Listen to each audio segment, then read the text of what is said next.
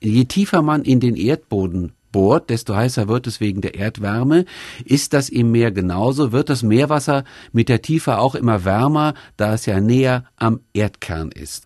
Nein, also nach unten hin wird das Wasser generell im Meer immer kälter. Es gibt eine Ausnahme, das sind im Grunde all die Stellen, wo es vulkanisch ist am Erdboden, also wo entweder heißes Gestein aus dem Meeresboden austritt oder wo, was auch oft vorkommt, äh, aus dem Meeresboden richtig kochend heißes Mineralwasser, wenn man so will, mineralreiches Wasser rauskommt. Das sind die sogenannten schwarzen Raucher. Da hat das Wasser auch schon mal Temperaturen von bis zu 400 Grad. Aber wie gesagt, da kommt es aus dem Boden raus.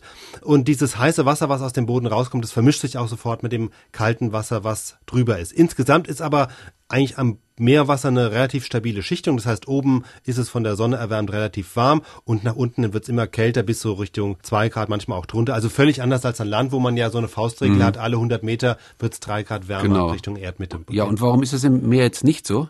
Also zum einen, weil das Meer ständig in Bewegung ist und es sich auch tatsächlich bewegt. Also warmes Wasser ist erstmal leichter als kaltes, deswegen steigt das warme Wasser tendenziell auf und das kalte Wasser sinkt ab. Nehmen wir den Atlantik.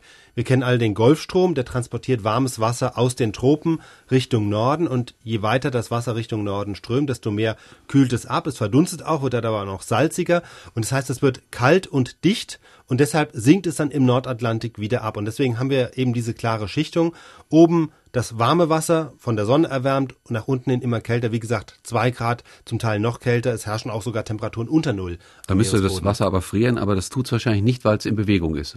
Es tut es deshalb nicht, weil erstens am Meeresgrund ein ziemlich hoher Druck herrscht und je größer der Druck, desto niedriger der Schmelzpunkt und zum Zweiten, weil eben das Meerwasser salzig ist. Salzwasser hat auch nochmal einen niedrigeren Gefrierpunkt als Süßwasser, kann also im flüssigen Zustand kälter werden. Und jetzt, also gerade im Bereich der Antarktis ist das Meerwasser zum Teil noch deutlich salziger als normal. Und wie gesagt, je salziger es ist, desto schwerer ist es und es ist kalt, also salzig und kalt macht das Wasser einfach schwer und deswegen sinkt das kalte Wasser an den Meeresgrund und wie gesagt, deswegen kann es eben da auch mal minus mhm. ein, minus zwei Grad sein.